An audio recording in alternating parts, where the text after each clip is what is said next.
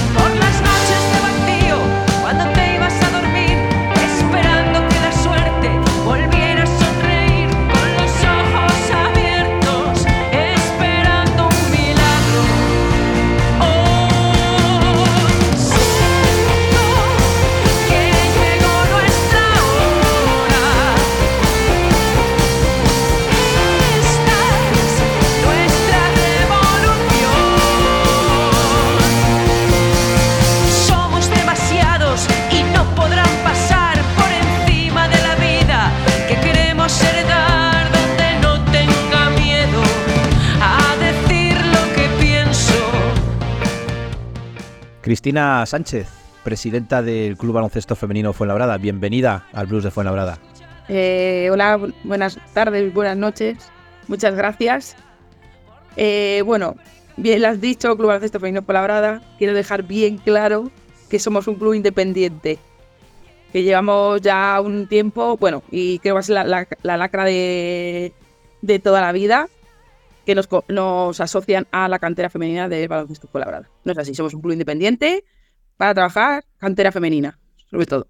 Y nosotros antes de nada tenemos que entonar el mea culpa de que en cuatro temporadas del de Blues de Fuenlabrada y después de haber eh, comentado vuestra asistencia en varias ocasiones en el podcast, sobre todo a través de, de J, eh, pues es sí. la primera vez que te tenemos aquí, que tenemos al Club Baloncesto Femenino Fuenlabrada pues para que, que, nos cuentes qué es, ¿no? Bueno, ya sabemos, eh, por lo que dices, que es eh, completamente independiente, eh, que imagino, bueno, pues eso, ¿no? Es una pequeña losa, pero lleváis el nombre de, de la ciudad y por ahí, pues, entra la confusión. Es, puede ser, sí, sí, puede ser. Bueno, eh, ¿cómo nace el femenino Fuenlabrada? Pues nace, o sea, se empieza en el año 2016, empieza a actuar en activo ante la necesidad de ocupar un espacio en el municipio de Fuenlabrada para eh, pues sacar equipos femeninos. Es decir, ante la inexistencia o desvalorización de, del baloncesto Fuenlabrada, porque yo salí de ahí, más o menos la gente que componemos este club, eh, hemos salido del baloncesto Fuenlabrada, tanto siendo jugadoras, jugadores, entrenadores, eh, pues con la necesidad de que eh, ocupar las chicas del municipio un espacio dentro del municipio para hacer eh, jugar al baloncesto. Porque, bueno, en los últimos años estábamos como, bueno, desatendidas, ¿vale? bueno, creo que infravaloradas. Entonces, claro, las, las chicas estaban yendo a los municipios de al lado, Leganés, Alcorcón, Móstoles, y aquí creo que hay mucha materia prima entonces, para, dijimos, para que se vayan a otra ciudad o a otro municipio a jugar, vamos a intentar sacarlo aquí en casa. ¿Por qué crees, esto ya es opinión personal, eh, que el Fuenlabrada, el baloncesto Fuenlabrada, empezó a desatender eh, la parte femenina o la cantera en general? Porque tú estabas en la cantera, entonces más o menos puedes tener una visión de si era general o era específico del apartado femenino. A ver, eh, yo como jugadora eh, siempre hemos entrenado fuera, nunca hemos entrenado en el arroyo, por ejemplo. Eh, siempre en coles de fuera. Entonces, yo creo que era como, bueno, apartando mm, de, del sitio o ser equitativos a nivel de los equipos masculinos. Eh, yo creo que eh, según, creo que era porque quitamos, al final quitas recursos, ya sean materiales, sean de espacio, sean cualquier tipo, a, a, lo que es el potencial que es la cantera más, masculina. Lo que en un futuro podía dar dinero al, al Club Baloncesto Fuenlabrada. Eso es opinión mía, me refiero. El poder sacar jugadores de la cantera, etcétera, etcétera. Eh, imagino que ya habéis pasado eh, lo más duro, ¿no? Los, los primeros años.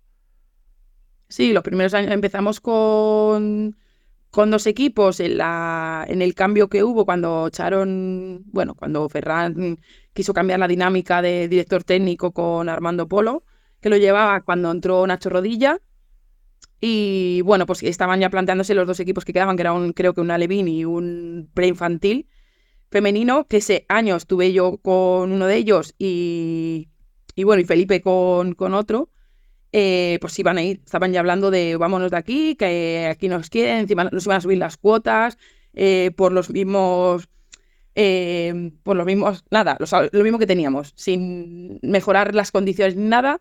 Entonces dijimos, mira, hay esta, hay esta opción, vamos a salir adelante y a ver qué, entonces, y a ver qué sale, ¿no? Entonces confiaron en, pues en este proyecto y cuando acabó la temporada empezamos a, empezamos así con un equipo infantil y un equipo cadete que pasaban, cambiaban de año. Y me, me llama la atención, porque claro, es, es, lo más importante, lo de las cuotas, ¿no? Cuando algo no es así profesional ni nada, pues evidentemente la gente tiene que pagar por jugar, ya sea de cantera o en senior, que llegaba un momento, porque claro, hablamos de que esto es un club independiente, el que vosotras tenéis ahora, pero eh, en su momento también funcionaba como algo independiente. porque yo me acuerdo que fui con bastantes amigos a jugar un 3x3, que era para recaudar fondos para vuestro equipo. O sea, era algo exclusivamente. Sí, sí, correcto. Era algo exclusivamente gestionado por vosotras. No, me acuerdo del año, ya lo siento, pero creo que fui al último que hicisteis. Y era simplemente conseguir vosotras recursos para luego poder pagar lo que vuestro propio club os pedía. O sea, era algo como muy contradictorio, como que ya era independiente aunque llevase el mismo nombre y el mismo escudo. Sí, eh, exactamente. O sea, las cuotas eran desorbitadas para creo que un equipo senior, porque yo cuando, cuando entré en Fuenlabrada, el los equipos senior o el equipo senior no, no pagaba temporada. Era como pues las cuotas de lo que son escuelas, la cantera, que al final un equipo senior, pues, o, lo mínimo. Y yo cuando entré, el equipo senior no pagaba nada más que a lo mejor la ropa. Pero eh, según pasaron los años, eh, subió a, ¿qué puedo decir? 750 euros la temporada, un equipo senior. Pues no, ya eh, equipo senior trabajamos, estudiamos, son horarios que tienen que ser súper tarde y demás. Entonces dijimos, mira, es que nosotras queremos jugar. Entonces decidimos pues sacar eh, torneos benéficos para intentar eh, buscarnos, patearnos todo fue labrada, buscando patrocinadores de tiendas pequeñas que todas las semanas o todos los meses nos daban X cantidad para luego repartirlo entre todas las, componentes del equipo y poder eh, sufragar ciertos gastos de la temporada. Y, sí, más o menos así. Y bueno, tuvimos muchas trabas, incluso con en las oficinas del club, porque bueno, pues que hacíamos cosas que no estaban según su punto de vista, no, no se podían hacer de, esa manera. Y bueno, tuvimos bastantes problemas, la verdad. Pero bueno, nosotras seguimos ahí y, bueno, pues tenemos que buscarnos la vida un poco. A pesar de ser un equipo senior y ya acabamos de, hablar del Fuela y, y, hablamos de vuestro club, em, me llama la atención porque hace poco hablé con, con, una que fue jugadora en ese equipo senior del que estábamos comentando y me dijo que entre trabajos, entre las horas intempestivas de entrenar y todo eso, como que había estado la última temporada sin entrenar con un quinteto. O sea, que, que, nunca entrenaban como si fueran a competir, sino que iban a entrenar pues como quien va a echarse una pachanga con sus colegas y no juntan 10. o sea, algo así, a hacer ejercicios y todo eso. Así es. O tenía que buscar, yo qué sé, el entrenador. Me acuerdo que venía su hijo a entrenar con nosotras para intentar hacer un 4 para 4. O alguna compañera de, oye, vente a echarnos una mano porque es que hoy somos seis, hoy somos siete.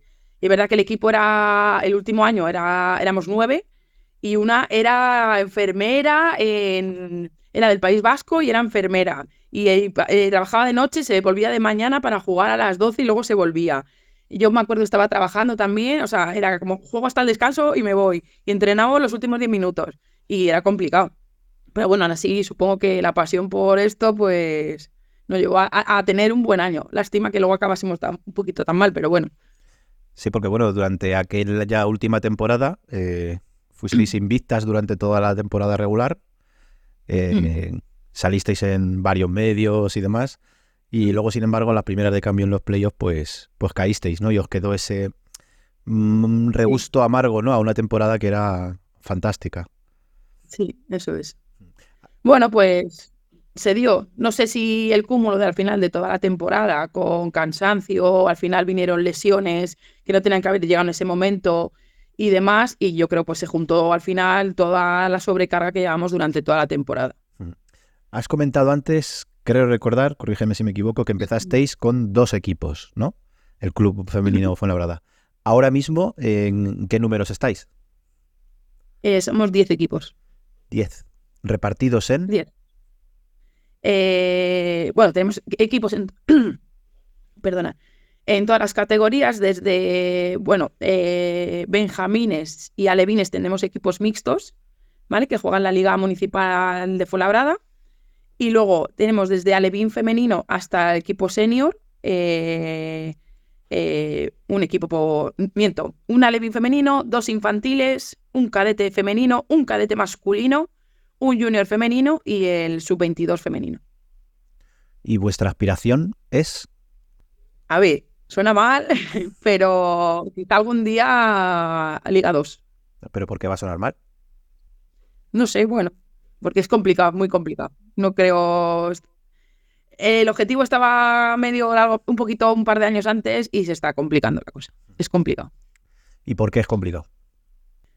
Pues, a ver, es complicado porque tienes faltas de recursos, no tienes ayudas institucionales, eh, no te sale un patrocinador grande que te pueda decir, oye, apuesto por esto, vamos a por ello. O sea, siempre es como, bueno, como la manera de trabajar de manera independiente no, no, es como al labrada van. Y, oye, que te damos un patrocinio de, un, de lo que sea, porque, y, porque tengas cantera femenina.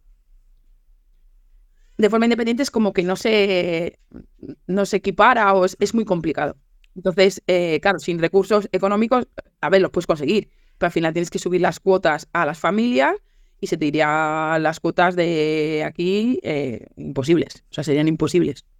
¿Dónde entrenan vuestros equipos? Pues como concesión municipal entrenamos en el Trigal. No son todas las horas que nos deberían, según las bases que, que exponen todos los años. Y luego por colegios e institutos de Fuenlabrada, donde tenemos que pagar un alquiler de pistas, eh, el material, eh, bueno, cumplir ciertas normas que los centros nos, nos obligan un poco. y luego, hola Cristina. En sitios diferentes donde entrenamos. Muchas veces nos ponen en el trigal muy bien, otras veces pues en, la Soli o otras veces eh, no tenemos pista, tenemos que hablar con el equipo contrario de, oye, que volvemos a jugar en tu casa porque es que no, no hay espacio. Hay tantos deportes y tantas competiciones locales, ya sea de ligas municipales como fútbol y demás, que a veces nos vemos eh, haciendo ahí, eh, jugando al Tetris. Hola Cristina, bueno, eh, quería comentar, ahora que lo has mencionado, sí que me acuerdo hace algunos años que, bueno, los tenía reservada para entrenar y demás, y me recuerdo, y recuerdo que era la solidaridad y que estabais entrenando allí. Eh, ¿cómo, ¿Cómo ha sido ese cambio? ¿Os tienen cambiando mucho al final? ¿Tenéis mucha estabilidad por parte de, pues eso, los pabellones a los que podéis acceder y los recursos? ¿O tenéis recursos propios también después? ¿O todo lo pone el ayuntamiento en, en cuanto a materiales y instalaciones? Eh, bueno, desde la Soli llevamos como dos temporadas entrenando en, en el Trigal. Y sí que es verdad que hemos peleado porque eh, bueno, no sé si estará mal gestionado el tema de, pues eso, de los espacios, que muchos de ellos están libres. O sea, no hay nadie en un pabellón entrenando. No hay nadie. Entonces, lo, hemos dicho un montón de veces cuando nos hemos juntado pues, con el patronato de deportes y bueno, que es que es lo que hay. O sea, no, no, hay, no hay una inspección, una revisión que tenga... O sea, llevan con los mismos horarios, las mismas entidades, los mismos grupos y y no existen. Hay veces que algunos ni existen. Entonces, eh, lo que decía antes, ¿no? Hay unas bases que por tener equipos eh, X equipos en federado, otros en municipales, te corresponden pues X horas semanales por cada equipo y no llegamos ni a la mitad. O sea, si nos corresponden ponle 30 horas, no tenemos nada más que 10, 12. Y no hay más ya te puedes pelear que no hay más, que no, o sea, no hay espacio. Entonces, claro, nos tenemos que buscar nosotras mismas, pues eso, hablando con centros, con colegios, que tengan un gimnasio, porque luego en el invierno, sabéis que, que si llueve, que si no sé qué, enseguida anochece, eh, pues buscarnos nuestras propias, nuestras propias maneras. Eh, has dicho... quería Álvaro continuar, hacer una repregunta. Ah, vale, perdona. perdona. Y, al final, bueno, por todo lo que has dicho, siendo un club en crecimiento, porque al, final este club tiene seis años, habéis pasado de dos a diez equipos, si no me equivoco, en tan poco tiempo. Siendo un club en crecimiento, después el ayuntamiento no se sienta a valorar realmente eh, que hay que darle un apoyo a este proyecto. Eh, parece ser que no. Nos hemos juntado varias veces y parece ser que no que les parece muy bien que crezcamos, que otros clubes crecen, pero no el interés por femenino labrada no es. Es más, eh, nuestra aspiración en lo que decía antes de un Liga 2, un Nacional, eh, bueno, igual me meto en camisas de once varas, pero bueno, da igual. Eh, la última reunión que tuvimos con el patronato, con el concejal y compañía, nos dijeron que ante una situación, porque Liga Femenina 2 al final te, exige tener pues eh, unas o sea, un, cierto pabellón por el tema de las gradas, por el tema de un túnel de vestuarios, etcétera, etcétera. Y claro, en ese aspecto solo lo tiene el Fernando Martín. Entonces, el ayuntamiento nos dijo que ante la posibilidad de querer tener un equipo profesional o semiprofesional, hay que pedirle permiso al baloncesto Fuenlabrada. Claro, imagino por el arroyo ni el trigal, ¿por qué no? ¿Perdona? O sea, si tienen también vestuarios y tienen grada. Eh, sí, y creo que tiene túnel de vestuario, sí, podría ser, pero vamos, me- solo me mencionaron que no sé, no me tengo que leer bien las bases, pero el único esto para tener un Liga 2 era para poder jugar era el Fernando Martín. Un nacional sí, un nacional te da igual, que sea la Soli, el Trigal o Loranca mismo, da igual. Pero tener Imagino que porque a lo mejor. bueno, hoy estamos de pisarnos. Dale, Rubén, por favor.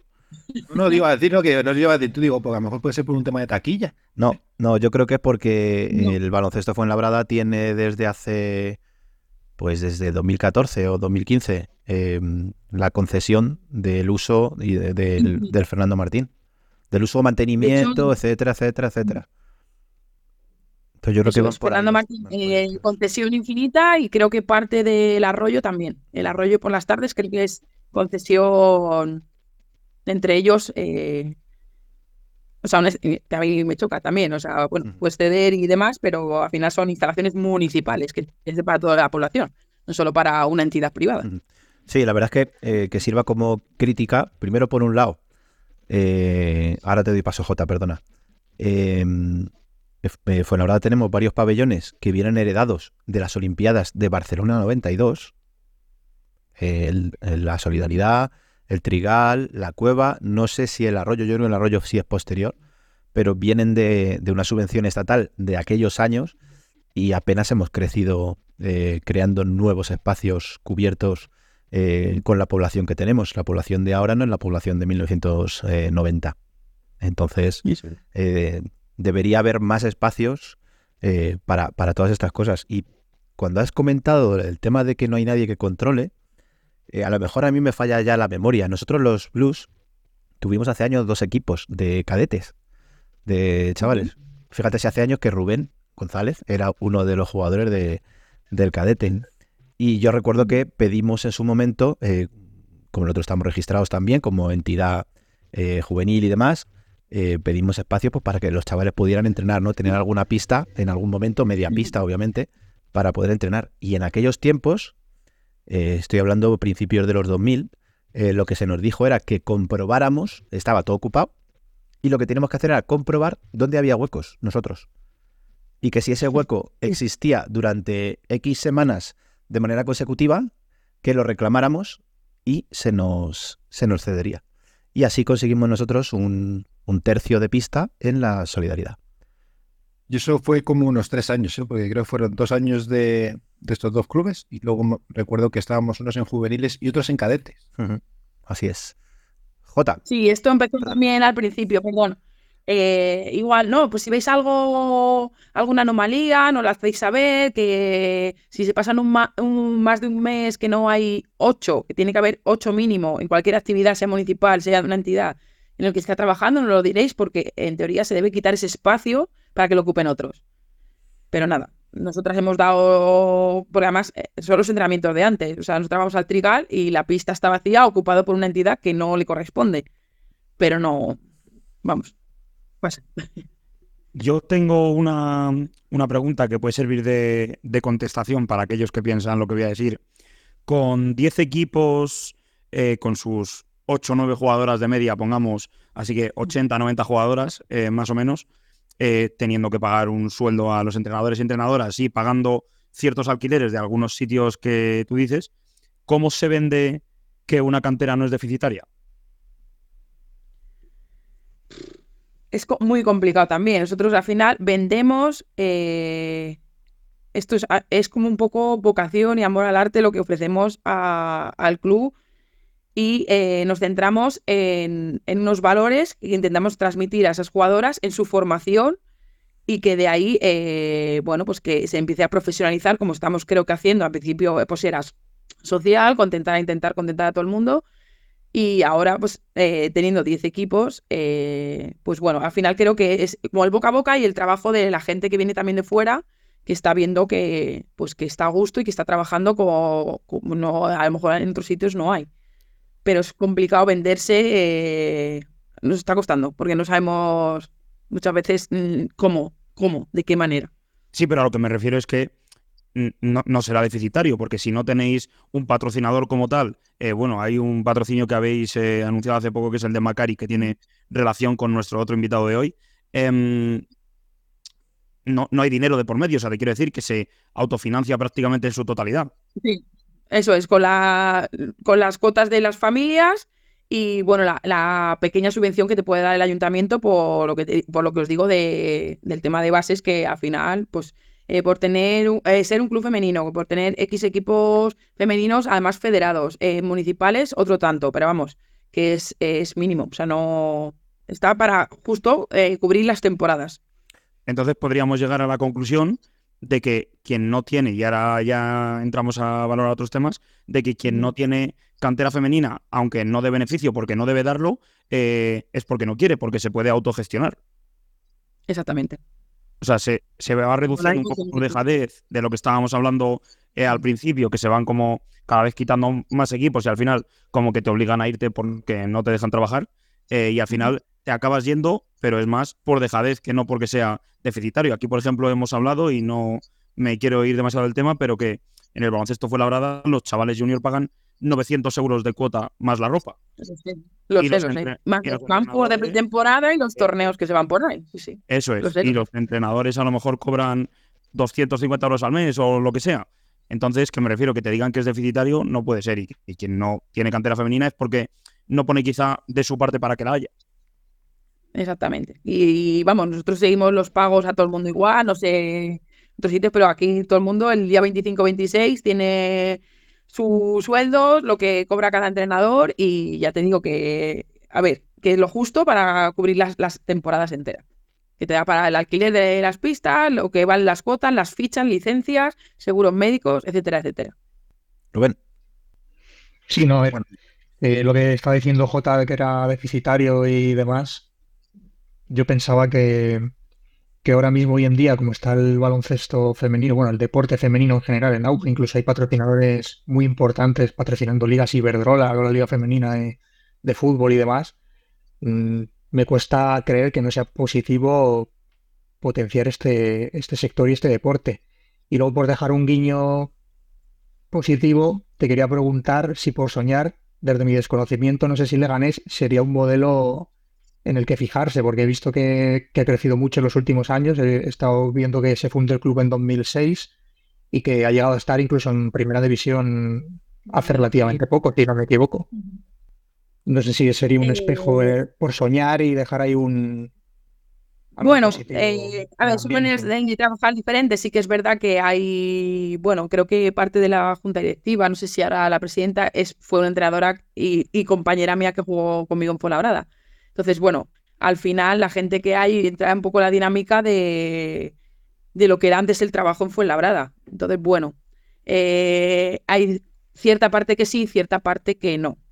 Porque, bueno, pues eh, compartir, eh, pues yo que sé, algún tipo de trabajo a nivel deportivo, a nivel tal, pero creo que no, no, estaríamos en la misma línea.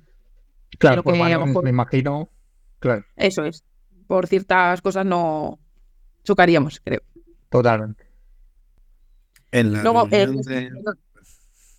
eh, respondiéndote a, a Rubén, el tema de que, que parece raro el tema de que ya que está en, auge el, deporte femenino y que cómo puede costar tanto, sí que es verdad que a mí me choca también porque a ti te dan ayudas o te hacen, em, te dan la visibilidad si estás como a la sombra de un club masculino. No sé si me explico. Es eh, Labrada necesita, eh, exige la Liga Endesa, Iberdrola. Eh, si tiene sección femenina, te damos eh, no sé cuánto, 50.000 euros, yo qué sé, ponle. ¿Por qué? O sea, ¿por qué un club femenino independiente, da igual, en este caso nosotras, cualquier deporte tiene que estar secundado o en la sombra de un club masculino para conseguir recursos o que se les dé visibilidad? O sea, no, es algo que no, que bueno, que habría que cambiar mentalidades, historias, pero es como, no, siempre detrás de, los demás, ¿no? Entonces, bueno. Sí, sí, es más complicado para un club independiente como vosotros, está claro. Claro, yo iba a tirar por ahí, eh, ahora que has dicho de Iberdrola, porque Germán Cea, hasta hace no mucho presidente de los fue la verdad, dijo en su reunión de presentación que quería recuperar la figura del baloncesto femenino, cosa que nosotros criticamos en un comunicado eh, Mm. la pasada temporada. ¿Qué se siente cuando se ningunea? Cuando se cambia un poco las cosas, digamos, trayendo a un presidente de, de fuera, quiera recuperar eso por lo que vosotras habéis luchado.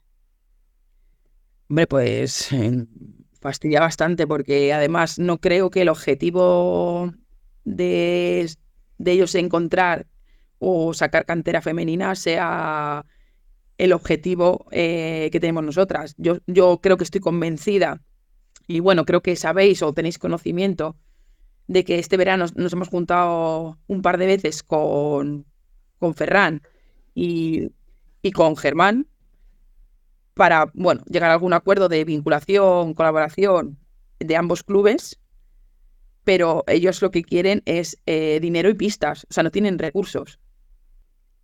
¿Escuchaste la- el, el podcast con Germán C? Sí, lo escuché, lo escuché. ¿Tenía razón en las cosas que decía de la cantera? De que estaba Eh, de la en teoría yo, por lo que entendí, no quiero poner palabras en su boca, como que estaba un poco mal gestionada, que había pavos a gente que no hacía falta, o sea, había gasto de recursos de más, digamos, en ese sentido. Y luego Eh, recuperar mucho el tema de las pistas, ¿no? De, de tener todos los Sí. para poder tener. A ver, eh, bueno, es que las palabras cuando tuvimos la primera reunión de Ferran, a mi parecer le vi como muy desesperado. Y yo creo que eh, quieren cantera femenina porque no sé si hay una parte del ayuntamiento que le están metiendo presión, porque al final ellos llevan años cobrando una parte de esa subvención por tener cantera femenina que no tienen. Entonces, eh, yo no sé si ahora por bajar al, E- al Éforo les están exigiendo, oye, eh, tenéis que tener cantera femenina porque ni le salen patrocinadores. Es, ¿no tienes chicas? Mm, no te voy a dar lo que igual quisiera darte. O tal, pero no, no tienen espacios o reclaman recursos. Entonces, si tú quieres, imagínate, nuestros 10 equipos femeninos, ¿dónde las vas a meter? En el arroyo no, en el Fernando Martín tampoco. Me vas a mandar a un colegio fuera otra vez. A mí me consta, me consta, y bueno, porque al final eh, es verdad que conozco a entrenadores que están en la cantera, que fíjate que eran jugadores cuando yo estuve de entrenadora en el baloncesto fue labrada. Eran baby basket, benjamines, alevines. Eh, me consta que los dos equipos que han sacado in extremis femeninos, eh, creo que están entrenando en horario de escuelas, 45 minutos, dos días a la semana. Dos equipos federados. Y la competición federada mm, creo que implica eh, mucho más, mucho más. Entonces, yo creo que es por justificar eh, a nivel económico ciertas cosas para ellos, pero yo creo que eh, ni van a sacar beneficio de un femenino ni les importa, ni creo que les siga importando. Ahora que se ha ido Germán, no lo sé. Si seguirá intentando trabajarlo o, no, no lo sé. por aportar datos, em, simplemente del equipo femenino que ha sacado, o sea, que, que ha comentado Chris, que ha sacado el baloncesto Fuenlabrada, que está entrenando, pues eso, 45 minutos dos días y tal.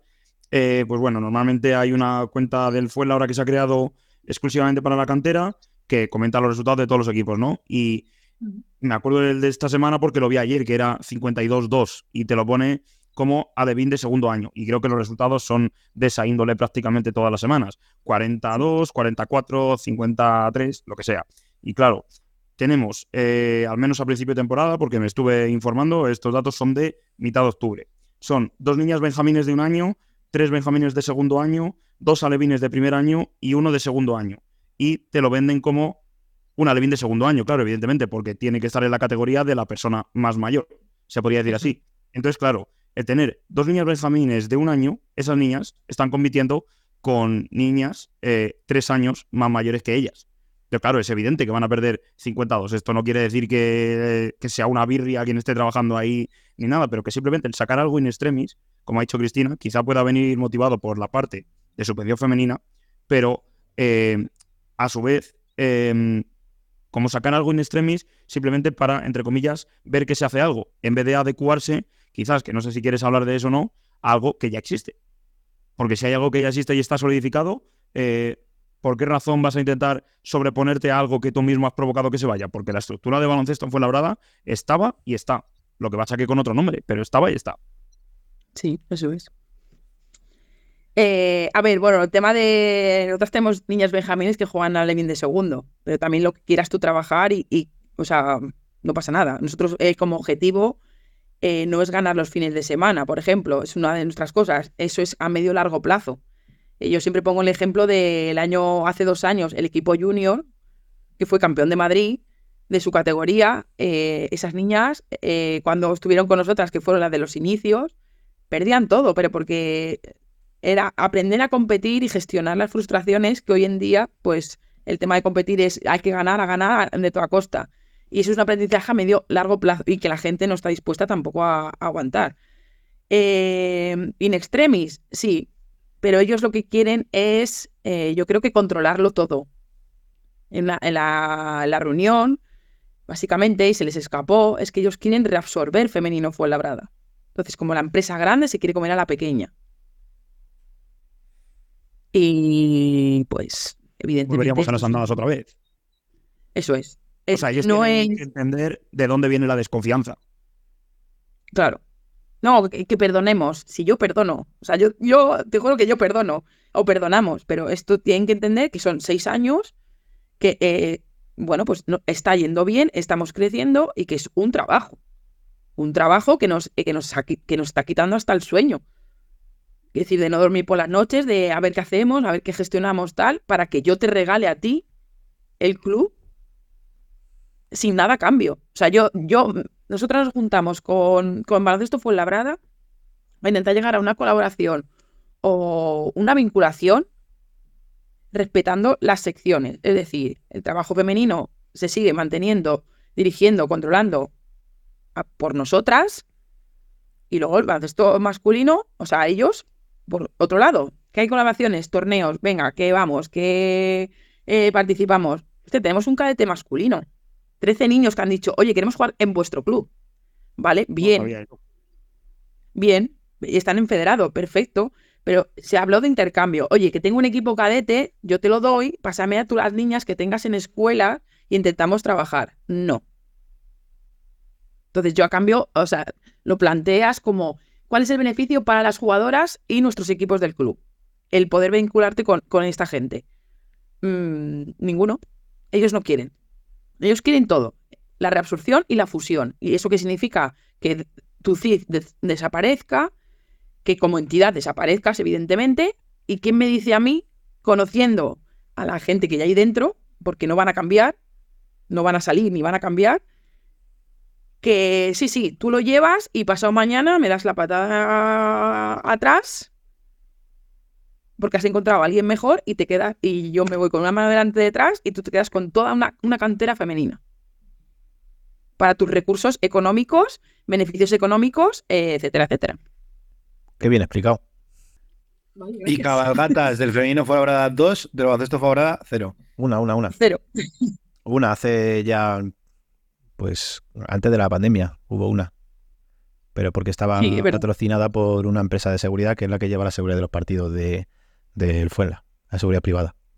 Que por cierto, aprovechando, eh, he visto que tenéis un patrocinador, eh, uno, un pequeño patrocinador, y pues para darle un poco de, de vuelo, aprovechando los miles de oyentes que tenemos, ¿no? Es Garza, que Garza. a ver si me, me equivoco, pero cuando yo era niño, allá cuando España era en blanco y negro, mis abuelos al radiador lo llamaban el Garza, porque era esa, esa marca. Entonces no sé si seguirá siendo la misma o no, pero cuando lo vi me, hizo mucha ilusión y me hizo sentirme muy, muy mayor. Que lo sepas. Eh, bien, pues mira, la verdad es que al final, pues em, nos hemos recorrido empresas, todos los pequeños comercios, pequeños locales, grandes locales, eh, y bueno, pues Garza nos respondió de, oye, vamos a tener una reunión y vamos a ver qué nos planteáis, que estamos interesados. Y bueno, pues, eh, bueno, pues les gustó el proyecto, les gustó nuestro proyecto y han empezado este año pues colaborando, eh, patrocinándonos, a ver, con, con algo, pero bueno, que para ello, para empezar, está bien. Entonces, bueno, ahora estamos de reuniones, se les ve bastante interesados en continuar con nosotras las próximas temporadas y bueno, pues mm, a ver qué, va saliendo. Ojalá, ojalá. Pues ojalá os salgan muchos patrocinios y ojalá pues ese sueño del que ah, hablabas eh, se cumpla. Porque eh, los que somos padres y tenemos hijas, eh, pues nos gusta que nuestras hijas tengan referencias femeninas. Y una ciudad con tanto arraigo, que presume de tanto arraigo como Fuenlabrada, ya hace años que tenía que haber tenido algún equipo. Bueno, en los inicios del baloncesto Fuenlabrada, allá a principios de los 90, eh, la cantera femenina era muy importante. Finales de los 80, principios Sí. de los 90. De hecho, creo que más que la masculina, ¿eh? A mí me suena que cuando yo estaba eh, jugando en otros equipos como Canoa y demás, era Fuenlabrada, cuidado que jugamos contra Fuenlabrada a la Final Four y no sé qué, y yo creo que era cantera femenina más que los chicos. Yo Es más, me voy a tirar un triple del centro de la cancha. Yo creo que el nombre de baloncesto Fuenlabrada eh, viene de la fusión eh, de Maná Fuenlabrada y no sé si algo más. Y el baloncesto Fuenlabrada era un equipo femenino. Eh, sí, llamado. Ma- De hecho, eh, Maná Fuenlabrada, cuando era Maná Fuenlabrada, eh, que creo que entrena, había un equipo de chicas, entrenaban en Loranca. Ahí se empezó realmente a crear ya el club eh, independiente de lo que era el baloncesto Fuenlabrada. Con entrenadores de antaño, o sea, y de antaño, que luego en el 2016 mm, ya se vio que tal y se cambió la junta directiva y demás y empezamos a rodar. Pero o sea, lleva años, o sea, desde el 2000, 2000, algo está hecho el club. O sea, ha dado de alta, vamos. Algún día haremos un especial de la historia del baloncesto Fuenlabrada y hablaremos con los, que- las personas que lo, que lo crearon allí a, a principios de, de los 80. Pues Cristina, lo dicho, muchísima suerte, muchísimas gracias por compartir este tiempo con nosotros. Y nada, eh, seguiremos informando, se seguirá encargando Jota de iros nombrando de vez en cuando. Estoy encantado. Muchas gracias a vosotros, que espero que, bueno, que nos conozcan un poquito más, que sepan diferenciarnos y que, bueno, que a ver si entre todos pues conseguimos darnos la visibilidad que, que nos corresponde de manera independiente y nada, nosotras seguiremos trabajando y luchando por, por lo que queremos. Gracias, Cristina. Hasta pronto. Muchas gracias.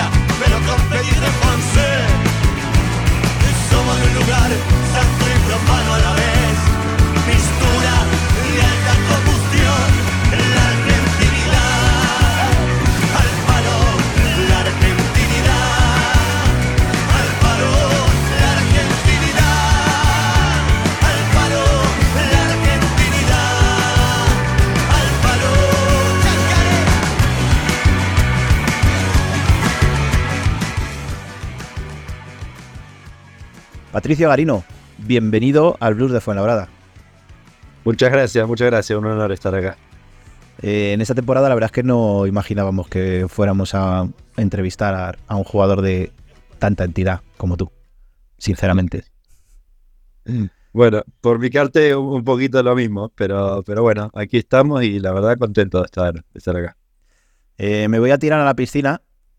Eh, bueno, eh, se habló en tu, bueno, en tu presentación, en la nota de, que se dijo y demás, eh, que tú tienes tu fisio aquí en Fuenlabrada y que esa era una de las, la, principal razón de que estuvieras aquí entrenando y encontrar un equipo donde pudieras pues ir eh, avanzando, ¿no? En, en encontrarte tras eh, las, las lesiones y demás.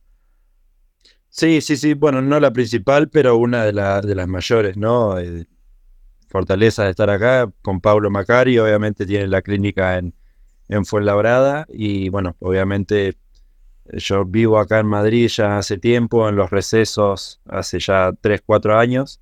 Así que es un lugar que me, me siento muy cómodo. Que bueno, además de Pablo, tengo a mi preparador físico, a Carlos Martínez. Eh, la verdad que más acompañado que esto es, es imposible. Y bueno, obviamente en Fuenla, que siempre me ha prestado las instalaciones en momentos que me he recuperado de distintas lesiones o en el verano cuando uno necesita entrenar, es un lugar ya también muy familiar para mí. Pues mm, ya lo has dicho tú. Eh, Paulo Macari es tu fisio o fisiatra. Eh, yo soy socio VIP de Paulo, que lo sepas. Desde, pues al poco de abrir la clínica de 2011, más o menos, eh, he ido con todo tipo de lesiones eh, a lo largo de toda mi, mi fisionomía. Y, y sí, ahí, bueno, te iba a preguntar, eh, ¿estás sentado en una pelota de yoga ahora mismo? Ahora mismo no, pero la tengo acá en, el, en la otra habitación. Porque esa es una de las, de las marcas. Eh, bueno, registrada de, de Pablo. eh, imagino que la gente, en su mayoría, no lo sabe.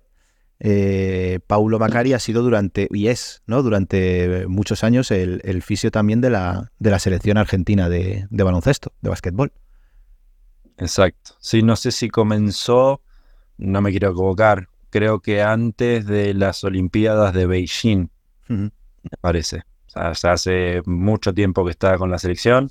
Yo lo conocí ahí en el 2015, en mi primer convocatoria, y desde entonces, bueno, todos estamos súper pegados a Paulo.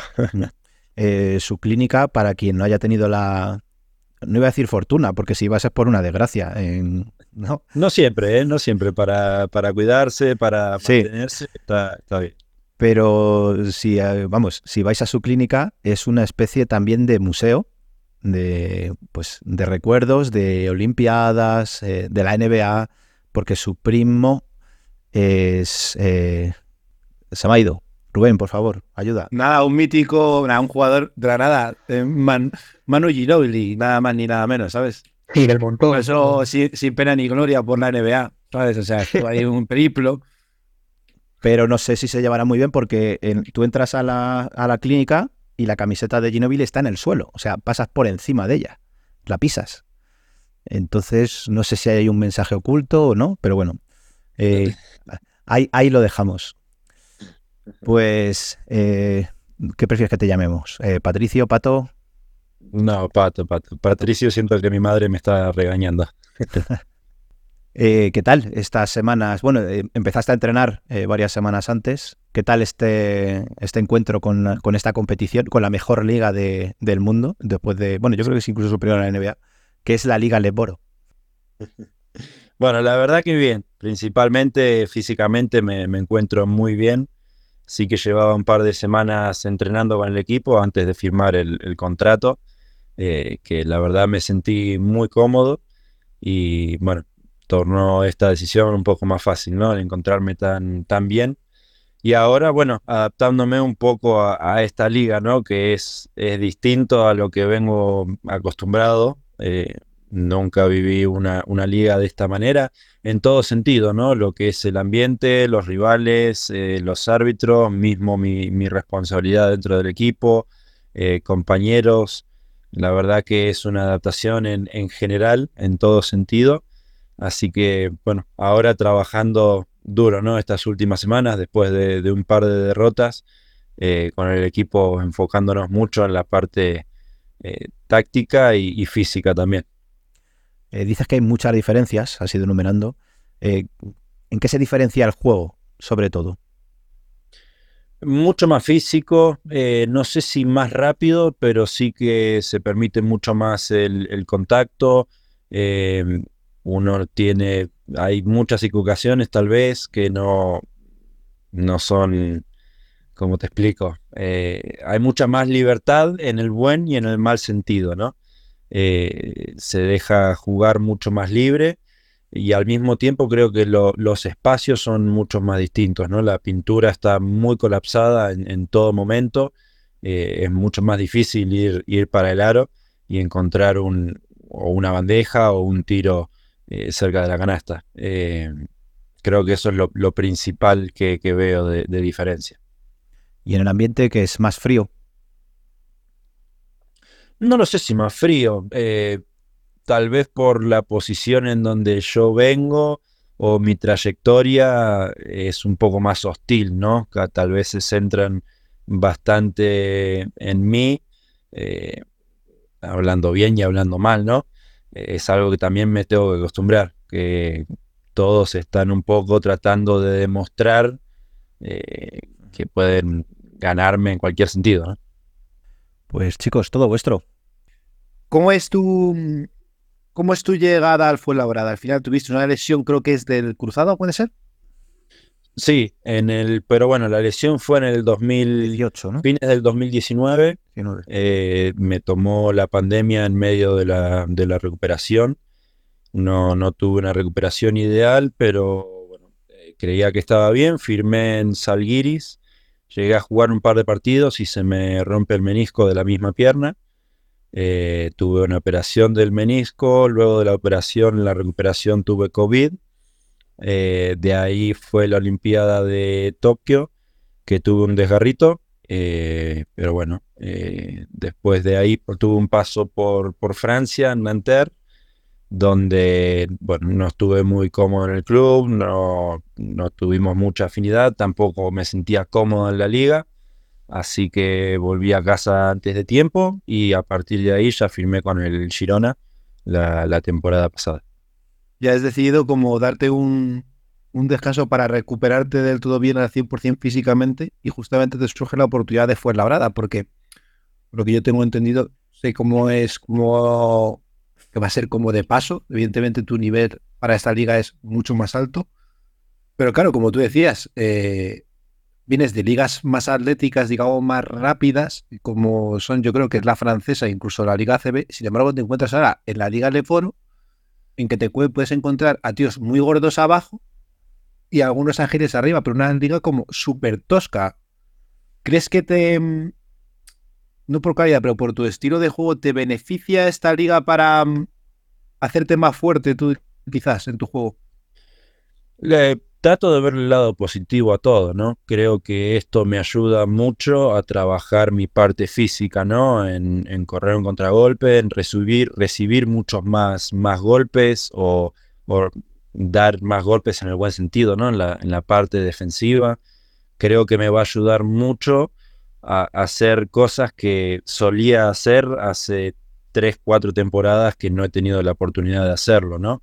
Eh, creo que la toma de decisión tiene que ser mucho más eh, dinámica, mucho más explosiva, eh, porque tal vez donde yo sacaba ventaja en otra liga, acá es, es un poco bastante más difícil, ¿no?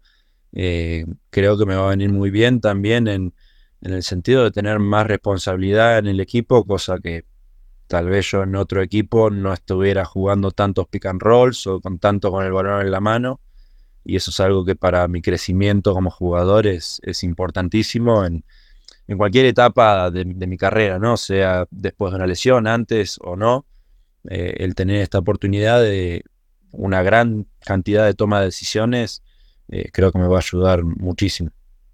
¿Qué vestuario te encuentras cuando empiezas a entrenar con el equipo dos semanas antes y luego cuando firmas?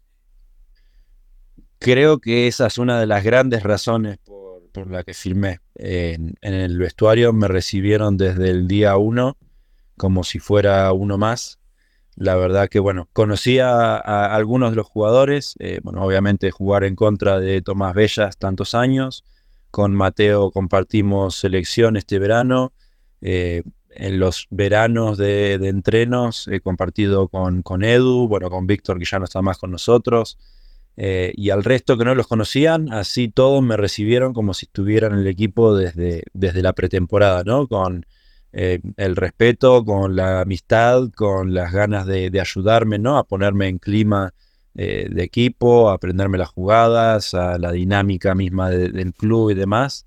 Y es algo que me hicieron sentir súper cómodo desde el primer día, que tenía mis dudas, ¿no? Eh, es raro tal vez que venga un jugador eh, que está sin equipo a un equipo que tal vez no estaba pasando el mejor momento, eh, tal vez no tenía tanto sentido para algunos, pero así todo me hicieron sentir súper cómodo y, y creo que bueno, eso con el correr de los partidos se va, se va a ir viendo esa camadería, ¿no? Esa química entre todos los jugadores. Siempre, eh, Tony Ten, que también pasó por este programa, nos hablaba un montón de, que había mucho factor humano, y lo dijo en una, en una rueda de prensa, que era una pena que a veces el factor humano que tiene, que por lo que veo lo sigue teniendo el Fuenlabrada, no se traslada a la cancha. En tu debut aquí en Fuenlabrada, supongo que también sentiste el calor de la gente porque estábamos súper emocionados. No es por, vamos, por decirte por ser pelota, pero sabemos que si que no hubiéramos tenido nunca al Pato Garino aquí. ¿Sabes? Entonces era como, hostia, el Pato Garino vistiendo los colores del Fuenlabrada y encima te salió un partido espectacular. Te acabaron cambiando para que defendieras a su máximo dotador. Si Flon me puede ayudar, que no me acuerdo cómo se llamaba este jugador. ¿Qué equipo? Fue contra Betis, el Fraser. Brendan Fraser. Fraser, que yo creo que eso te motivó a defenderle. Yo creo que te, eso a los argentinos os gusta, que sois cancheros. Sin embargo, el otro día eh, el, partido se volvió todo otra vez desangelado. O sea, como que diste el subidón, el último partido casi del año pasado, y en este se vuelve a desangelar todo. Vuelve a aparecer como ese aura que nosotros como aficionados vemos en el Fuenla de que nos falta a veces sangre. ¿Tú cómo lo ves? Sí, creo que son altibajos, ¿no? Que está, pasando el equipo. Eh, la verdad, honestamente, no seguí tanto el equipo durante la primera vuelta más allá desde los días que estuve entrenando y obviamente los partidos que jugué, pero es un poco la dinámica que se viene hablando desde el principio, ¿no? Esa inconsistencia de partidos muy buenos a partidos malos eh, por tomas de decisiones. Eh, creo que, bueno, en el último partido en casa, creo que hicimos una buena labor defensiva en varios jugadores importantes de Menorca, en otros no tantos. Eh, pero creo que la actitud estuvo defensiva. Sí que ahora son arreglar detalles en la parte ofensiva, ¿no? Que eh, a mí no, no es fácil para mí, ¿no? ¿no? No soy de la persona de decir, de halagarme a mí mismo, ¿no? Pero el, el encontrarnos todos juntos en el equipo, en cambiar los roles de algunos jugadores, de, sea de ceder minutos o tiros o demás, y, conocernos, ¿no? Las debilidades y, las fortalezas de cada uno. Creo que va a llegar un momento que vamos a hacer un clic y que ese partido de, Betis sea la norma para todos los partidos que quedan. Estas últimas dos semanas de, entrenamiento fueron muchísimo más agresivas desde que yo estoy acá, en la, mentalidad defensiva, en esas ganas, en esa energía.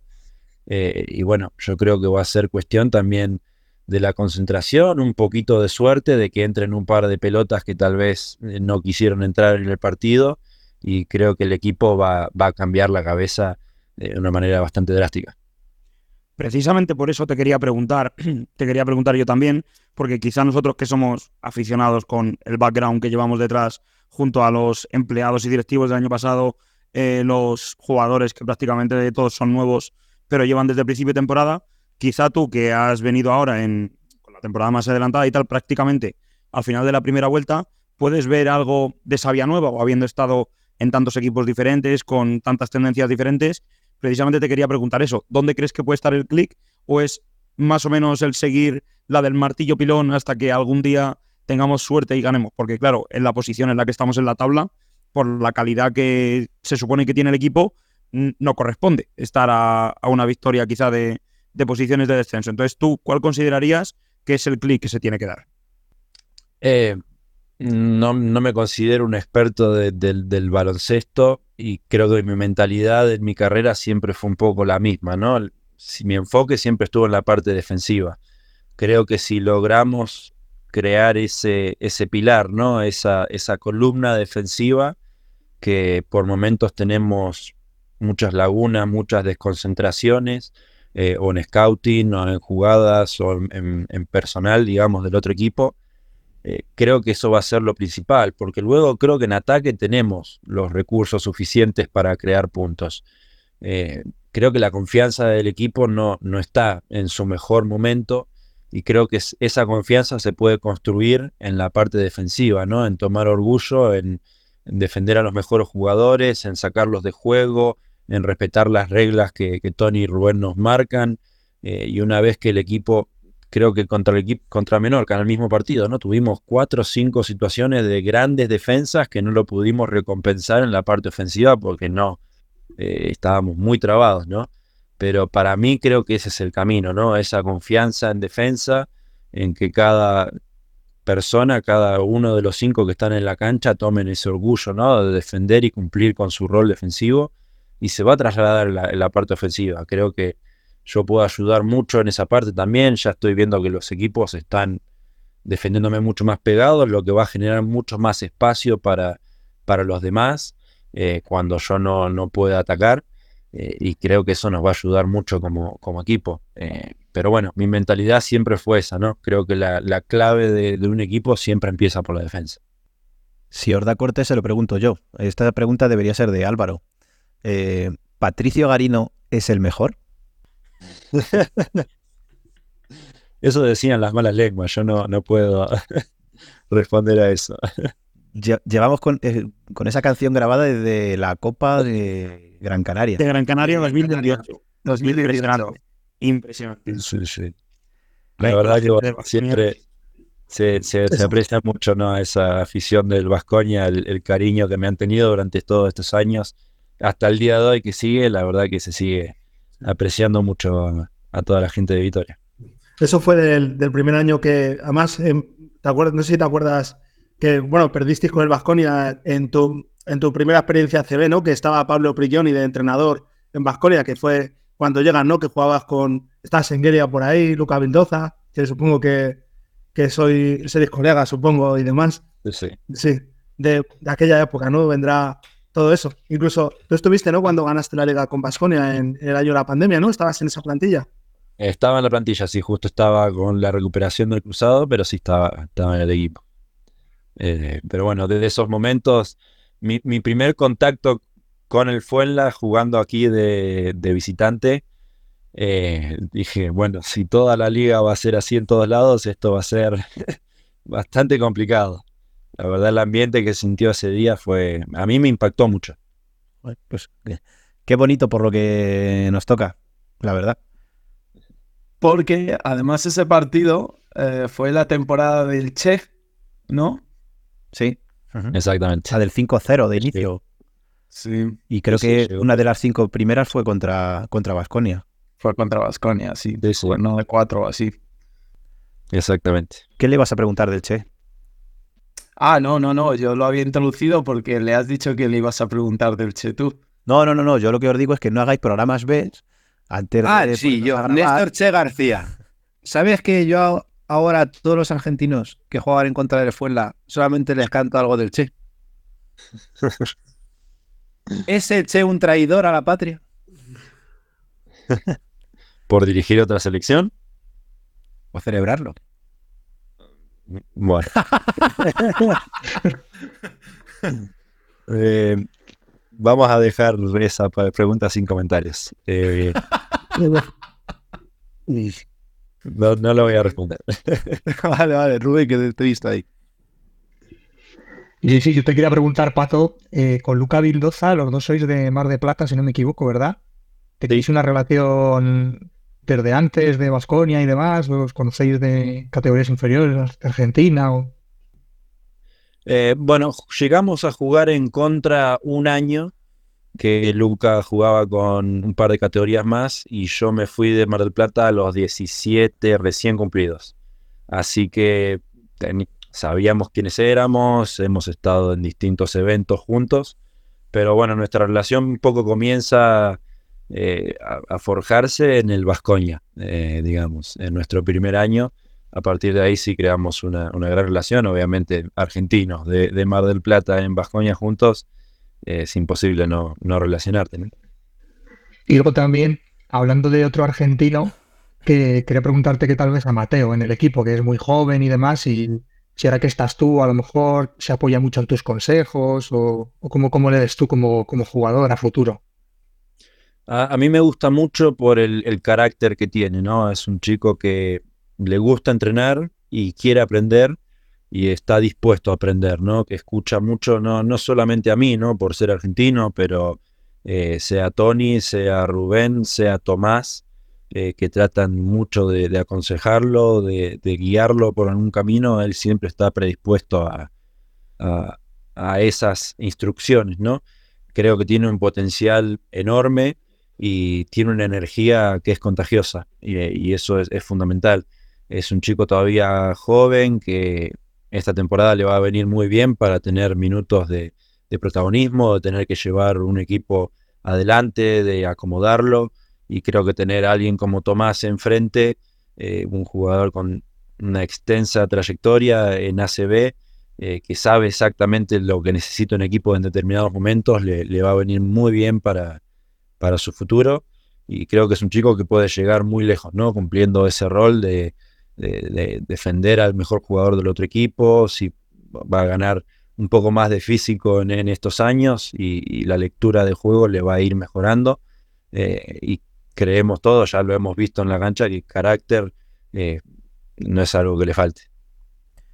Este, este pasado domingo, ¿crees que le faltó ahí experiencia en ese momento de sobrecalentamiento con Clegg y Hanna? Sí, estuvo muy precipitado, sí.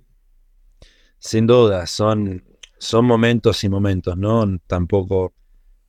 Obviamente que todos queremos ganar, eh, sentimos la presión de ganar, el equipo lo quiere hacer, eh, pero hay jugadores, ¿no? De tan, tan jóvenes que recién llevan esta temporada o un par de temporadas eh, viviendo, ¿no? Esa adrenalina de partidos cerrados, de la presión, de esa toma de, de decisiones que no, no es fácil, ¿no? Hacerlo bien desde el primer día es casi imposible. Eh, y bueno, son situaciones que él tiene que aprender a un poco a manejar su temperamento, a bajar revoluciones, a ver lo que marca el partido. Si es un partido tal vez que no te entra la pelota, que tal vez adelante no estás bien, hay que hacerlo bien atrás. Eh, son momentos que él va a ir creciendo día a día y esta temporada le va a servir como, como ninguna. Vienes a engrosar una lista de jugadores argentinos en Fuenlabrada que la verdad para eh, ser el club que somos eh, es sorprendente, ¿no? Eh, la cantidad y la calidad. Eh, Walter Germán, Pablo Prigioni y Leo No, no, no, no, no, no. Tenías que haberle dicho que los dijera él. Me A ver faltan. si sabe cuáles han pasado. Eh, bueno, Walter, Pablo, Coco Mainoldi, Matías Sandes, Juan Fernández, Mateo, yo. eh, ¿Me queda alguno? Al Che le metemos también. Bueno, el Che. ¿Me falta ¿Cuál es tu favorito de todos esos? Mi favorito, bueno, Walter. Walter ha sido para mí un, un referente, ¿no? De alero. Creo que, bueno, mi ídolo siempre fue Chapu, pero siempre lo he visto mucho a, a Walter, ¿no? Creo que me veo un poco identificado en. Me parece agrandarme mucho, ¿no? Decirme que soy parecido a cómo juega él, porque él ha sido increíble, eh, pero me, me ha gustado mucho, ¿no? Creo que, bueno, con Pablo tengo una relación magnífica, con Coco me, me llevo muy bien. eh, bueno, con Matías la verdad no lo conozco tanto, pero hemos hablado alguna que otra vez. Eh, creo que con Walter es el que más me siento identificado. Em, si me permites volver a tu primera lesión, la del cruzado, eh, cotilleando un poco en internet, he visto que está el vídeo de, de la lesión. Eh, ¿Tú lo has visto? Sí, sí, sí, muchas veces. Es más, en la selección, con charlas que da Paulo a jugadores nuevos, eh, muestra mi lesión y yo estoy presente. Así que no, no es algo que le tenga miedo. Ajá, no te genera ningún escalofrío ni nada, ni... Es mejor verdad así. que- la verdad que no. Bueno, la verdad no, no me significa nada ver la imagen, ¿no? Tal vez llegue un momento que hasta hace poco yo sentía alguna molestia en alguna pierna y me agarraban escalofríos, calores, ansiedad, eh, un poco miedo a volver a lesionarme, a volver a, a tener que estar parado, digamos. pero la parte de ver la imagen no, no me significa mucho, por suerte. Te iba a decir, te voy a contar una cosa personal, eh, puedes contestar o no, si quieres. El otro día, mientras veíamos el, partido contra Menorca, eh, tienes una entrada a canasta, eh, un contraataque, que vas solo, se te pone un rival delante, no recuerdo quién, y no sé si acaba en pérdida o acabas pasando el balón atrás, no lo, no lo recuerdo bien. Me preguntó mi pareja, ¿de qué estuvo lesionado el Pato Garino? Y le comenté, pues yo creo que de la rodilla. No, no, el otro día no me había parado a mirar todavía exactamente, digo, pero creo que tuvo una lesión grave de, de rodilla. Y ella, que ha jugado al baloncesto, me dijo, es que esa entrada mm, da como la sensación de que tiene ahí un poco todavía de, llamémoslo, eh, resquemor. No sé si eh, tenéis esa palabra, utilizáis esa palabra en Argentina. Como que la tienes Eh, no, presente. entiendo, la tienes presente para mal, esa, esa- ese tipo de entrada. Eh, la verdad que no. No sé qué situación de juego lo habrá visto. Capaz que ya había tenido alguna que otra pérdida. Un poco frustrado, ¿no? Con las faltas que creía que habían sido faltas que no me cobraban. eh, tratar de bajar mis revoluciones, pero por suerte te mentiría si es algo que no lo sentí en el pasado. Es algo que me llevó un par de años trabajarlo. Mismo a principio de la temporada pasada en Girona tenía situaciones de, de inconsciencia, ¿no? De tal vez no ir a fondo eh, y darme cuenta después que lo podía hacer un poco más fuerte, un poco por el, cuerpo me frenaba inconscientemente. Hoy en día, la verdad, no, no, no siento eso. Bueno, en el partido al final del segundo cuarto, eh, robé una pelota de un lado y fui corriendo con tres segundos hasta el otro a una bandeja, que eso es algo que, a pesar de la situación del equipo, las pérdidas y demás, o las derrotas, a mí me pone contento, porque yo no tenía una situación así hacía muchos años, ¿no? De en un mismo partido, de tomar un rebote y un contragolpe a toda la cancha tres, cuatro veces en una misma vez, hacía mucho que no lo vivía y eso es algo que a mí me, me pone contento más allá de, de la situación. Eh, perteneces a un club selecto de. Porque es que ya nos ha pasado en varias ocasiones. Eh, jugadores que se han lesionado justo antes de la dichosa pandemia.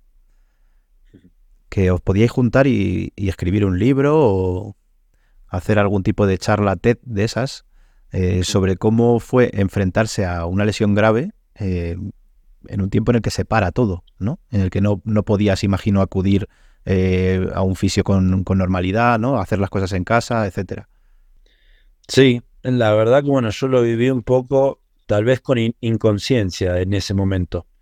Eh, no era la situación ideal, pero bueno, conseguí una, una cinta caminadora para tener en casa, tenía algunas pesas eh, para trabajar. Yo entrené todos los días de, de la pandemia, mi mujer me ayudaba con bandas, con ayudándome en ejercicios y demás. Creo que me di cuenta que fue una cagada la pandemia una vez que volví a una cancha, ¿no? Y dije, me di cuenta que no estaba tan bien como yo pensaba, eh, que habían pasado varios meses en el que yo sentí que hice todo lo que pude con los, las herramientas, con los elementos que tenía al alcance y claramente no, no, no había sido lo suficiente y fue un poco una pérdida de tiempo muy grande. Y te pasa la lesión. Es que voy a ir más a, a lo personal porque ya me interesa. Al día siguiente, ¿qué? ¿Te han diagnosticado? ¿Sabes lo que tienes? Al día siguiente, ¿qué? ¿Cómo se te Eh, levantas? ¿Qué La piensas? verdad que esa lesión del cruzado la tomé bastante bien. Yo en el Vascoña, bueno, tuve una seguidilla de varias lesiones, ¿no? El primer año me rompí la mandíbula, el segundo año tuve una distensión de la rodilla que un compañero se me cayó encima y la vuelta de esa lesión tuve dos desgarros, uno en cada isquio y al segundo desgarro ese fue mi, peor momento, mi, momento de mayor bajón que tuve anímico, de querer volverme a casa, de querer dejar el baloncesto, de no querer saber más nada. Pero a partir de ese momento, bueno, fue mucho trabajo psicológico con un psicólogo, el apoyo de la familia y los amigos. Y la verdad, cuando tocó esta situación, eh, obviamente no estaba, no estaba contento, ¿no? No estaba con una sonrisa en la cara, pero no, no fuese ese golpe anímico tan fuerte como había tenido la temporada anterior. Fue una situación que dije, bueno, eh, es lo que hay, hay que trabajar para volver y estar de la misma manera o, o mejor que antes. Eh, por suerte, justamente estaba Paulo en, en Vitoria de, de, visita que me había de tratar, porque bueno, tenía varios golpes de un par de semanas dobles que habíamos tenido. Eh, no estaba en mi mejor momento físico, pero bueno, por suerte Paulo estuvo ahí, vio la lesión en vivo. Paulo estuvo dentro de, del quirófano en, en mi cirugía. Eh, más allá de la recuperación, por suerte de la rodilla, jamás tuve ningún otro inconveniente más allá de, esa cirugía. Así que, bueno, se, tomó bastante bien para lo que era realmente la, lesión y sin saber todo lo que iba a pasar más adelante, ¿no? Que fue creo que muchas situaciones peores más allá de esa lesión de cruzado. Pero el hecho de haber trabajado con un psicólogo te hizo afrontarlo lo de después de otra manera diferente. Te hizo cambiar un poco tu manera de ver el baloncesto, quizás, porque decías, eh, planteas hasta dejarlo, de que dices, mira, es que no. Se te ayuda y dices, venga, vamos a sacarla adelante. ¿Te cambia la manera de ver el baloncesto? Está totalmente claro. En mi situación, creo que vi el baloncesto y lo veo por distintas etapas de distintas maneras, ¿no? Al principio apenas salgo de la universidad, llego directo a San Antonio, paso por la G-League, termino en Orlando Magic, viviendo un sueño, ¿no? De que me paguen por jugar al, al básquet, por cumplir mi sueño, por vivir mi pasión, era algo inconcebible para mí y lo disfrutaba mucho, que pasó a ser una situación de, bueno, eh, esto se transformó en mi trabajo, que no disfruto, que no quiero hacerlo, pero es, es mi forma de vida, es, es mi manera de tener un, futuro económico para mí y para mi familia, a que se torne una situación de, de indiferencia, de que, bueno, vamos en modo automático, acá estamos, eh, que sea lo que, lo que tenga que ser hasta, bueno, ahora transformándose a ir recuperando esa, esa pasión, esa energía, ese fuego interno, eh, que bueno, por momentos mi confianza no ha estado en, mis mejores momentos, ¿no? Y mis ambiciones eh, estuvieron cambiando mucho, ¿no? Yo dije, bueno, eh, hoy por hoy, en distintas situaciones, decía, jugaré donde jugaré, en cualquier liga, con tal de jugar al básquet, ¿no? Y un poco ser agradecido de poder seguir jugando hasta el punto que hoy digo, bueno, eh, ya me siento bien, ya estoy en un club, ya estoy eh, disfrutando de esta situación. Hoy por hoy mi, mi, ambición es volver a jugar en una Euroliga, en un equipo de Euroliga. Eh, creo que ha ido mutando mucho. Siempre agradecido, ¿no? Por la situación, más allá de pasar por, por momentos muy feos. Agradecido porque sé que soy un afortunado que eh, no, no, quiero subestimarlos a ustedes, ¿no? Pero imagino que el sueño de todos ha sido jugar eh, al baloncesto. Yo cumplí mi sueño de jugar en la NBA y, agradecido de esa situación, ¿no? Más allá de todas las, piedras que han estado en, en, este camino, de poder seguir haciéndolo y hoy recuperar esa ambición de querer estar en el nivel más alto. Eh, para mí, bueno, es una montaña rusa de emociones que hoy por hoy, por suerte, la estoy disfrutando mucho. ¿Y qué le diría el Pato Garino de esta etapa al Pato Garino que llegó a San Antonio? Y pudiera decirle algo. Que siga disfrutando como, como si hubiera sido el primer día. Eh, que van a haber situaciones distintas.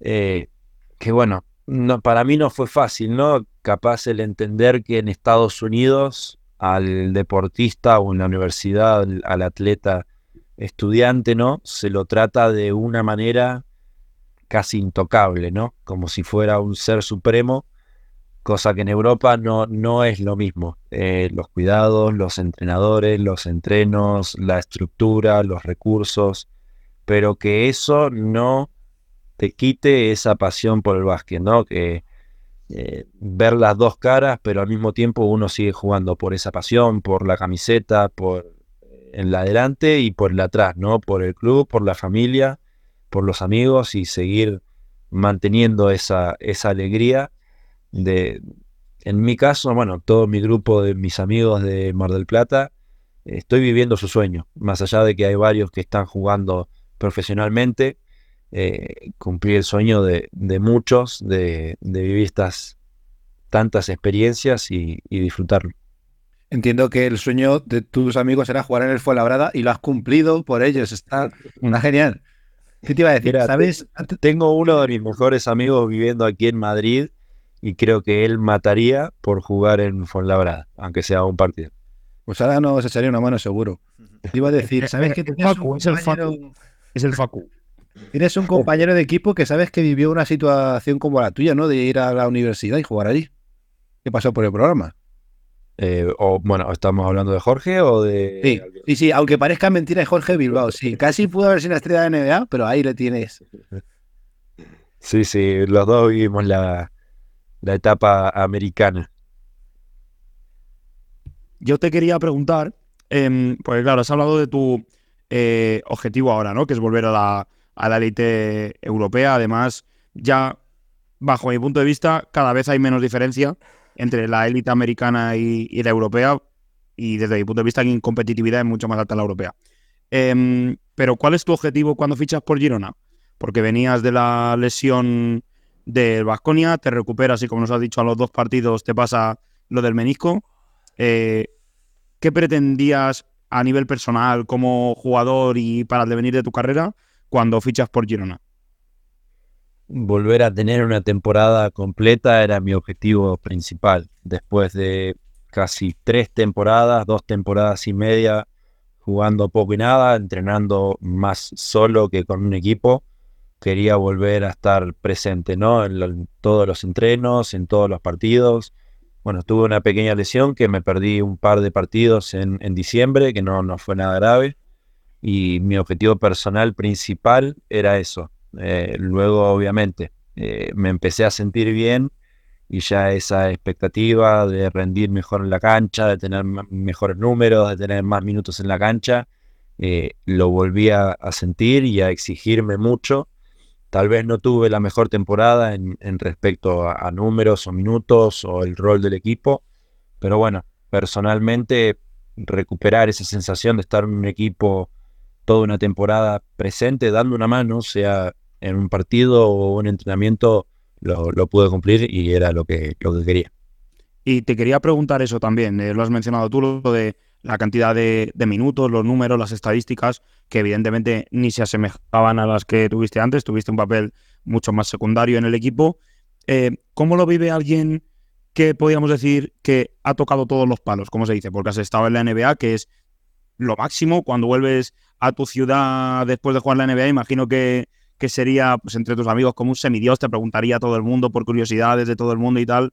Luego juegas la Euroliga, eh, ganas una liga con Vasconia aún estando lesionado y tal.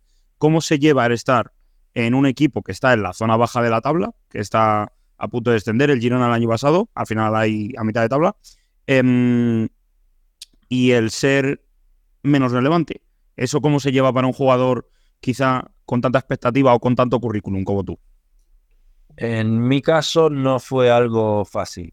Eh, soy bastante orgulloso, pero al mismo tiempo lógico y, realista, ¿no? Tal vez había momentos en que no estaba en mi mejor versión, momentos en que sentía que tendría que haber tenido más responsabilidad o más minutos dentro de la cancha. Eh, y para mí fue bastante difícil, la verdad. Un poco lo que decís vos, ¿no? Entiendo no haber jugado un par de temporadas, eh, al haber tenido lesiones y demás, pero si ya estoy, estaba demostrando que estaba a nivel de, de la circunstancia y no tener los minutos o no poder tal vez demostrarlo dentro de la cancha como lo estaba haciendo en los entrenamientos, no, no me fue fácil. Tal vez me jugó una mala pasada eh, o con el entrenador, conmigo mismo eh, pero bueno, fue un aprendizaje, ¿no? El entender, el bajar a tierra, que ya la situación cambió. Eh, ya no estoy jugando en el Vasconia ni en Estados Unidos. Hoy en día hay que ganarse y empezar de cero, ¿no? Empezar a ganar terreno, sea donde sea, hoy en el Fuenla, enfocado totalmente en, en el equipo, porque soy consciente que si al equipo le va bien, a mí me va a ir bien y eso me va a permitir ir escalando eh, por en busca de, ese, de este objetivo que tengo, ¿no? En Girona bajaste a la tierra, ahora has bajado al barro. Además, un barro de este del que vas avanzando y se te van metiendo las piernas. Está lloviendo Tampoco. mucho en Madrid, ¿no? Sí. ahí- Y sinceramente, eh, como aficionados queremos que te salgan las cosas muy bien, pero no excesivamente bien. Porque Veremos. se- según Álvaro, eh, te quedan aquí dos telediarios. veremos, veremos. Pero- Por mi parte voy a dejar todo, eso sin duda. Pero para bien, pero para bien. Sí, sí, sí, No, claro, claro, claro, claro. bien. O sea, que no te muevas en unos números espectaculares, salvo en alguna ocasión así puntual, cuando sea necesario, ¿sabes? Pero otros días que haya victoria del Fuenla tengas un papel un poquito más gris, ¿sabes? O sea, y luego ya este verano a tope. Y, Sin duda. y, pues eso, Euroliga, eh, en alguno de estos equipos que tienen ya plaza asegurada, eh, que es un tema que tanto le gusta a, a Jota. Eh, en el de Dubai, que se vaya al de viene. Esa es otra conversación, ¿no? Otro tema. Sí, sí, sí, sí. Pues si no tenéis nada más, eh, vamos a... Yo sí, hombre. Sí. Y que me parece que nadie, habéis preguntado, me parece una ofensa, Pato, coño, recomiéndanos una empanada. Tengo, tengo varias para recomendarles y, a- y acompañarlo con una buena cerveza también. Pero, pero ¿de dónde? Porque eh, se están extendiendo ahora eh, como una plaga eh, sitios de estos de comida rápida, de empanadillas argentinas, que Sí, sí. entendemos que no, ¿no? Que eso no. Bueno, justo aquí, aquí en Madrid no están las mejores. Hay, hay que dirigirse un poquito al País Vasco. ¿Sí? Pero bueno, no llegarán. Pero aquí, ¿dónde, dónde nos recomendarías ir? En Madrid. Es decir, a mí cuando quiero No. celebrar algo, ¿dónde, ¿dónde va el pato? Me llamas a mí y yo te las traigo. No es una ofensa para mí decirte que vayas a otro lugar aquí en Madrid. Vale, vale, vale. Pues eso haremos. Pues nada, Pato, eh, que esperamos que el incidente de tu, de tu perro quede en, en nada, que os traigáis una victoria de Castellón. Que bueno, esta es una Y de que lo pagues con un rival del Castellón. Lo de tu perro lo pagues con un rival del Castellón. ¿sabes? Estoy bastante motivado. Sí, sí, sí. Es lo, es lo bonito de esta liga, que vas a conocer lugares eh, que, que antes, pues, e- evidentemente no conocías. Exactamente. ¿Te has, perdido, ¿Te has perdido ya lo de Melilla? No sé si me quejo. Ah, pu- pues ahora que has sacado Melilla, yo quiero hacer una pregunta para este minuto y medio que nos queda, muy rápido, que ya se la hice a Mateo. Eh, yo tomo mate, no sé si tú tomas mate. Más vale, soy argentino como no iba a tomar mate. Eh, ¿Me recomiendas alguna en concreto o algún sitio para comprarla? Eh, un sitio, aquí en Madrid hay un lugar que se llama Delicatessen Argentino, que tiene carne, tiene todo tipo de yerbas, tiene un montón de productos argentinos. Eh, ya que estamos, le hacemos publicidad. Es- Estamos buscando patrocinador, ¿eh? por si alguien quiere. Si se animan, aquí estamos, ¿no? Sí, sí. Eh, bueno, está, creo, yo tengo uno acá cerca en el centro y creo que tienen otro en Majada Honda, si no me equivoco. Así que un poquito lejos de Honda. Pues con esto cerramos.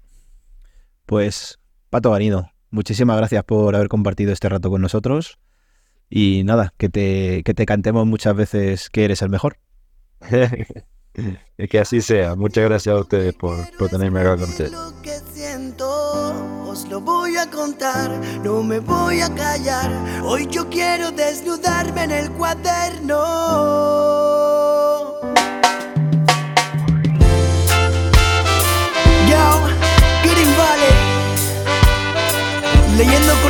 Lo que escribí en el cuaderno del alma. Sé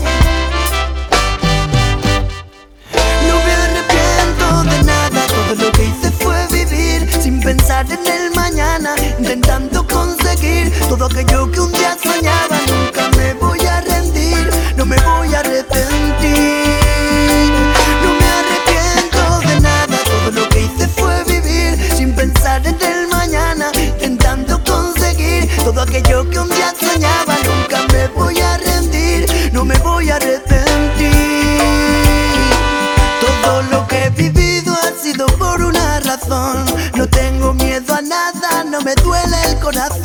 Todo lo que he pasado, algo me ha enseñado y me ha tocado aceptarlo como una nueva lección.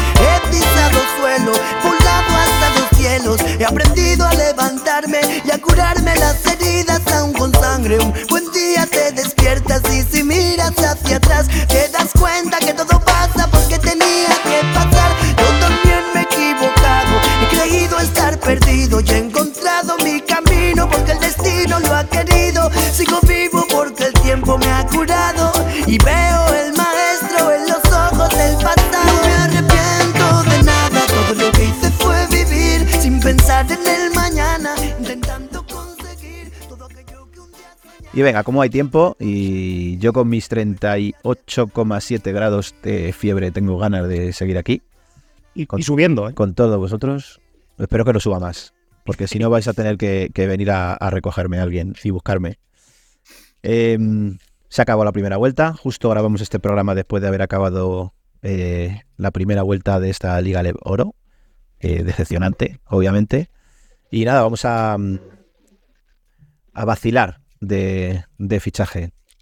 Eh, Rubén Fuentes, ¿qué te ha parecido esta primera vuelta? ¿Qué rescatarías? ¿Qué solución tiene esto? ¿Tú crees, como dice, son muchas preguntas, lo sé, como dice el Pato Garino, que haremos clic en algún momento y esto tirará para arriba? Hay que pensar en positivo. Lo que pasa que pf, ahora mismo cuesta un poco. El, otro día, así reflexionando sobre los partidos que hemos ganado, la verdad es que me vine un poco abajo porque viendo los partidos, por ejemplo, analizándolos un poco en frío, a Melilla le ganamos cuando el equipo estaba un poco en desahucio, eh, a Ourense le ganamos sin su americano y sin Jaguar, creo recordar. Sí. Eh, el partido de Coruña sí que fue bastante bueno. Partido de Clavijo, que era el colista, pedimos la hora. Eh, el partido de Betis fue un cara o cruz aquí.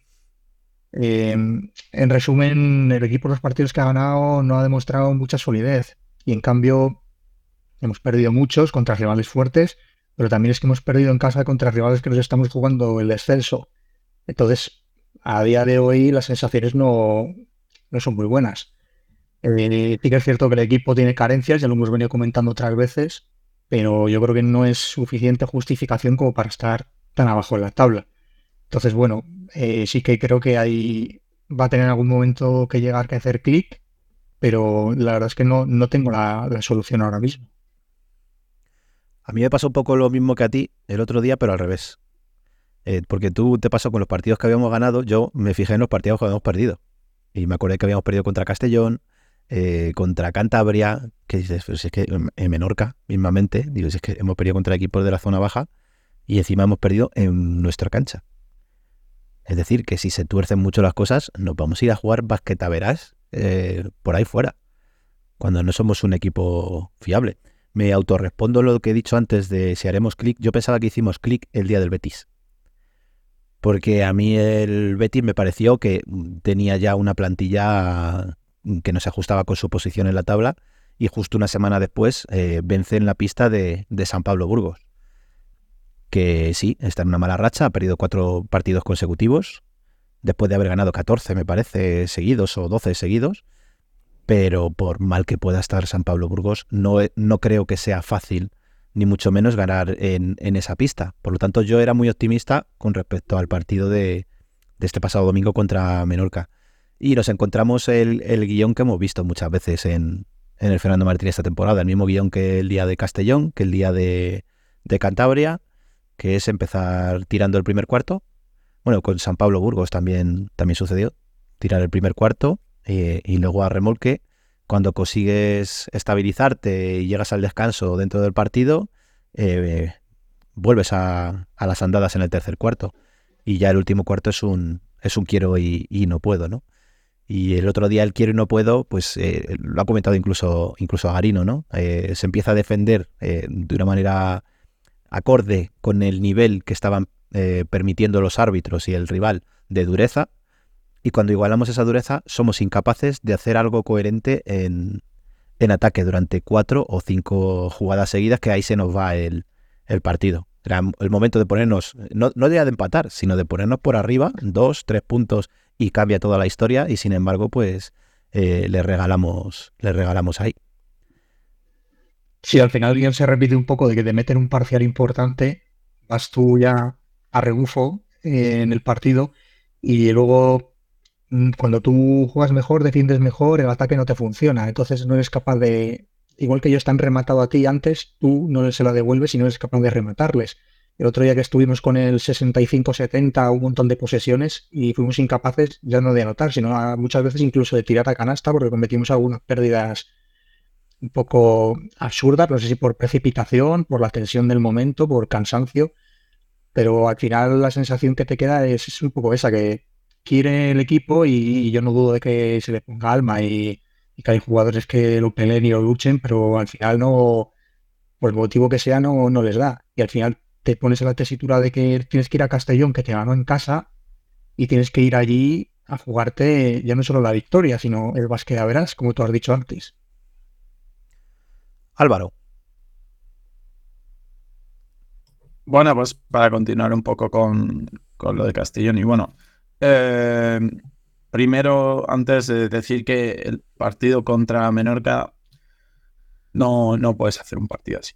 Porque está, ya estaba claro con Valladolid eh, las armas ofensivas que tenía, que eran David Smith y Mike Kovacevic, y después por dentro pues no le daban tanta, tanto, tanta responsabilidad a sus interiores, aunque físicamente eh, nos superaban, eh, pero, pero de manera bastante clara.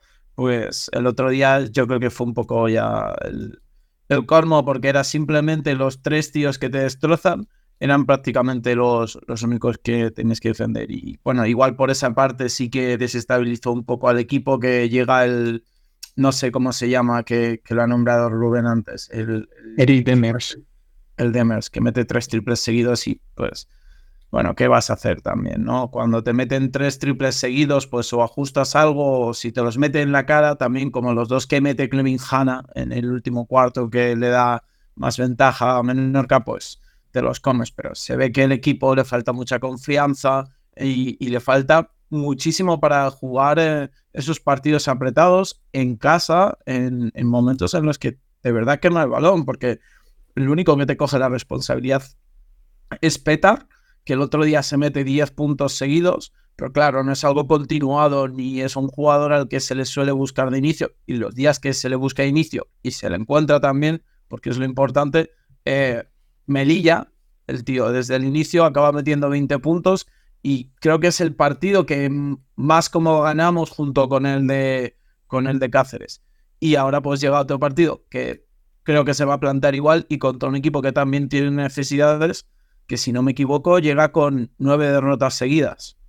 Sí, O y con Vinio, Vinio Cobo en sus filas.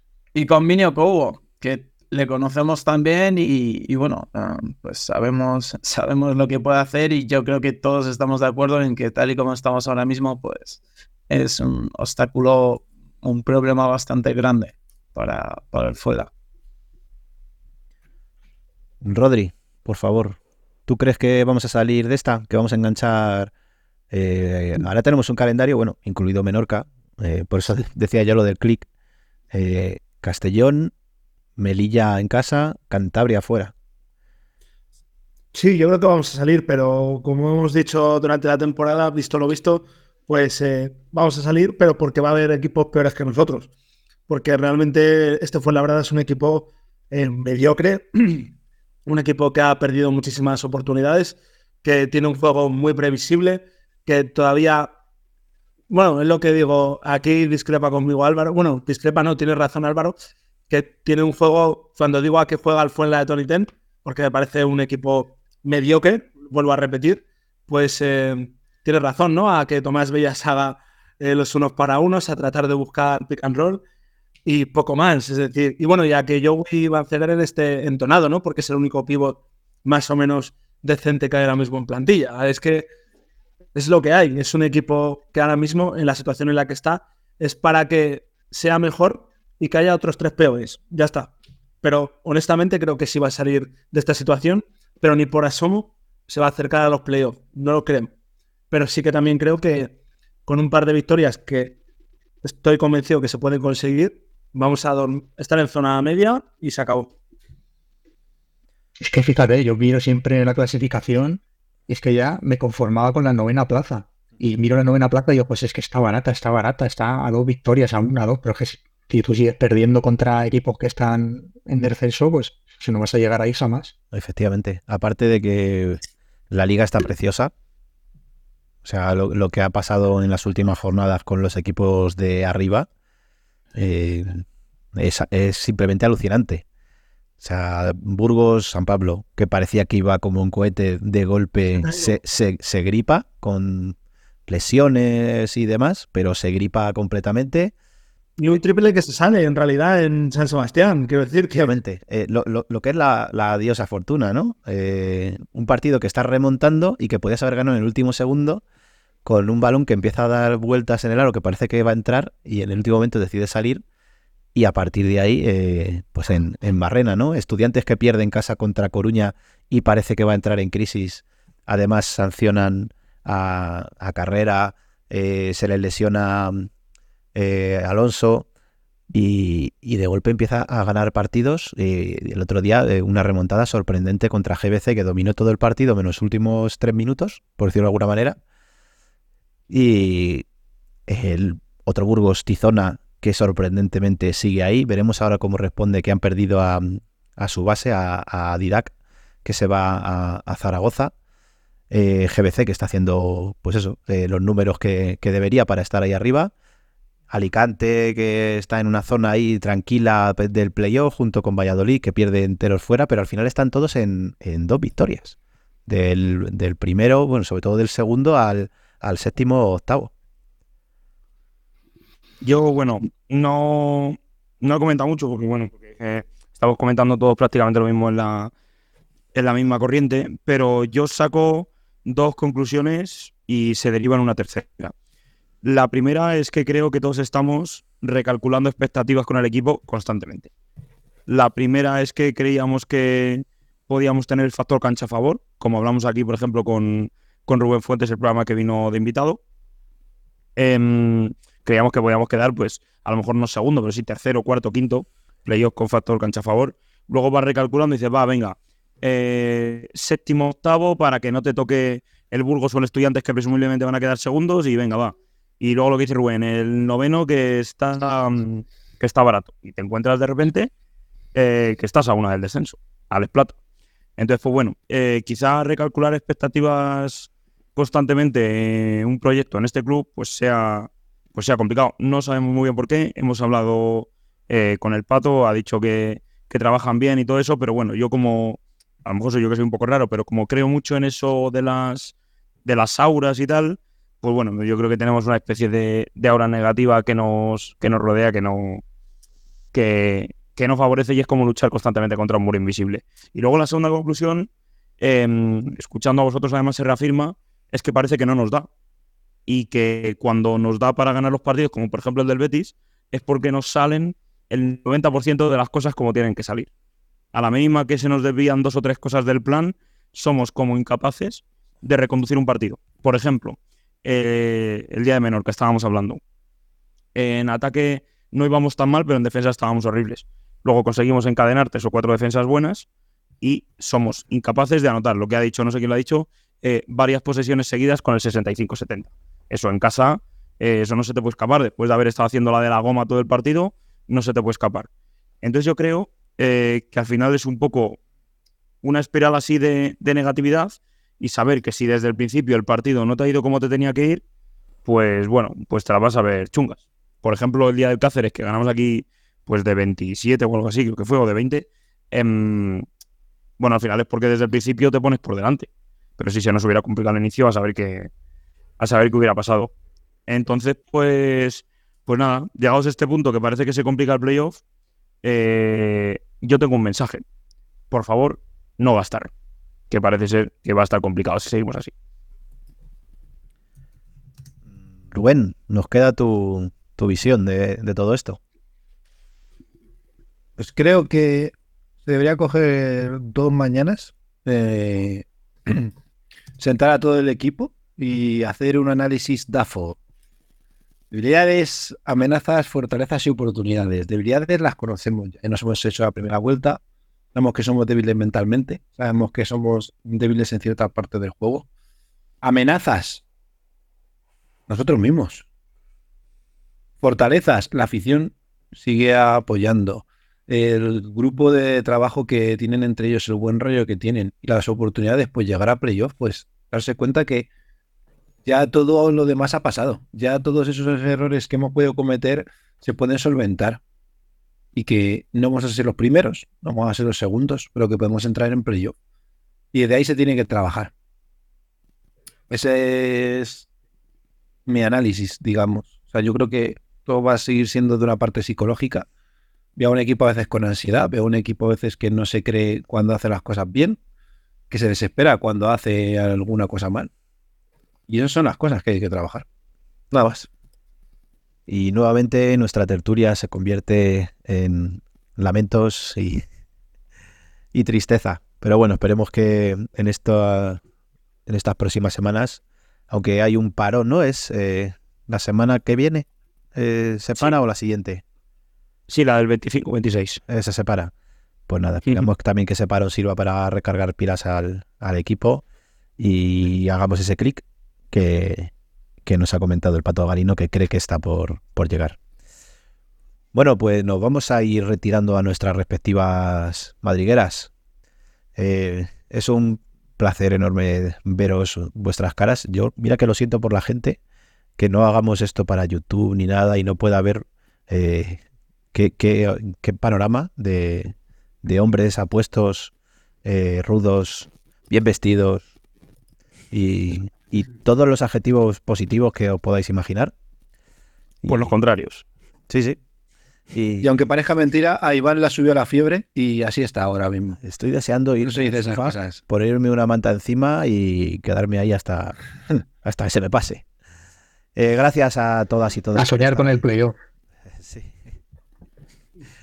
Ojalá, ojalá. Soñar con algo bonito. No, no hace falta que sea el playoff, pero algo, algo bonito. No sé, ver a Rodri eh, dando clase. Es una cosa, le hemos visto en un autobús hacerlo y es, ya os digo, una experiencia muy recomendable, que lo sepáis. Para echarse a dormir, sí señor. No, no, no, no. Sí, pues... es, es, muy bonito.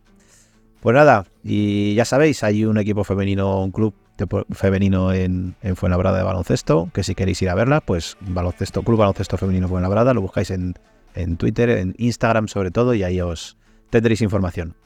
Un abrazo a todas y todos. Hasta la próxima.